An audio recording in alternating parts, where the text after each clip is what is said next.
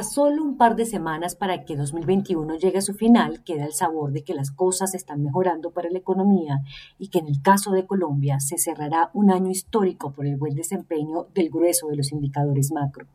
Pero por el obligado retrovisor se observa la tragedia que sembró el coronavirus en días pasados, mientras que por el parabrisas se ve claramente la llegada del tercer año de la pandemia, con el susto que siempre generan nuevas cepas y variaciones que han aparecido en el camino. Project Syndicate es uno de esos emprendimientos académicos que aportan en el tumultuoso mundo de Internet. El portal les pidió a sus colaboradores que escribieran sobre sus visiones de lo que depara 2022, un ejercicio necesario, pues sus autores son la auténtica historia del arte de muchos gobernantes. Dicen que con la pandemia entrando en su tercer año, la nueva normalidad radicalmente diferente del año pasado ya no es tan nueva. El COVID continúa adquiriendo mutaciones y amenaza la estabilidad económica y social en todo el mundo. Las temperaturas globales, tanto literales como políticas, continúan aumentando, y aunque seguirá existiendo una profunda sensación de incertidumbre, algunos resultados son tan inminentes como innegables las tendencias subyacentes.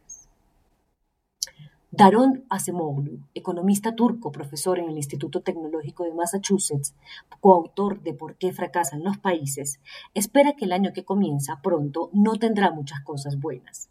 Es difícil ser optimista sobre 2022, plantea y se explica que a pesar de todas las promesas corporativas y la atención de los medios centrales en el cambio climático, la conferencia COP26 fue un fracaso.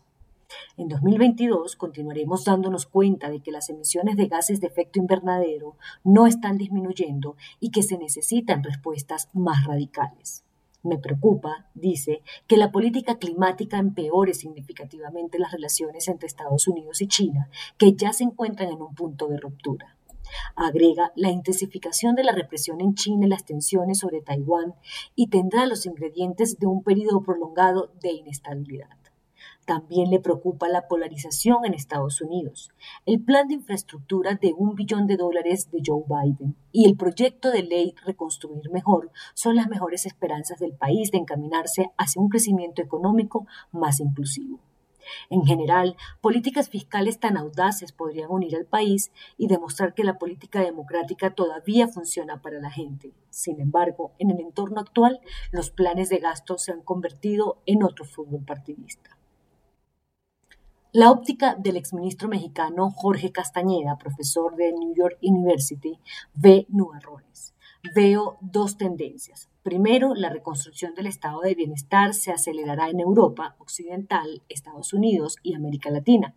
La agenda de Biden avanzará y el nuevo gobierno alemán comenzará a trabajar en sus planes para construir una red de seguridad social más sensata pero eficaz.